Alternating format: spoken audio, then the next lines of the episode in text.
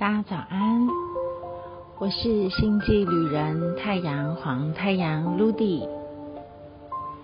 今天我们一同进入到月亮蝎子之月黄色收成之周的第四日，月亮蓝猴的日子。这也是今年的年度印记的完美引导的日子。让我们一起来感受今天的蓝猴为我们校准什么样的祝福。蓝猴在历法里的关键字是魔法、游戏与幻象。我第一次看到蓝猴的图案的时候，我觉得像极了猴子天真的感觉。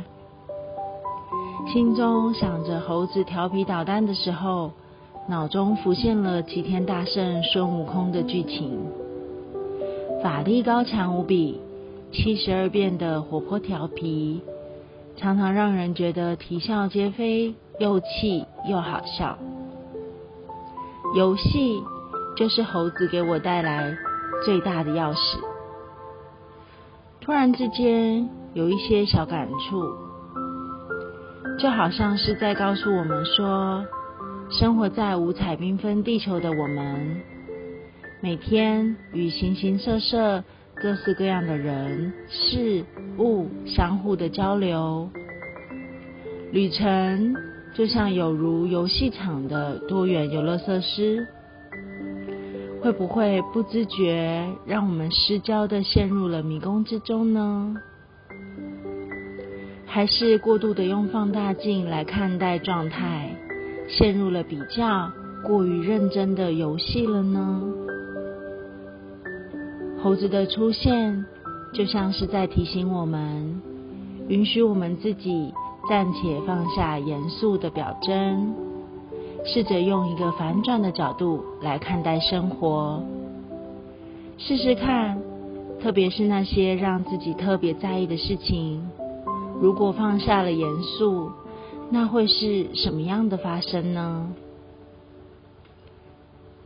轻松并不一定是玩世不恭的态度，而是允许自己拥有其他的选择，拥有其他的可能，去轻松与顺流的感受，保持着好奇心与新生的感觉去看待每一次的当下，不再被过去一场场经验与既定的想法捆绑住，允许自己。让一切呈现新奇与好玩，那又会是一个什么样的祝福呢？相信也将能激起蓝猴源源不绝的行动力，去穿越表象所限，尽情的七十二万遍了。说到这里，不知道大家对于蓝猴又有什么样的感受呢？祝福大家。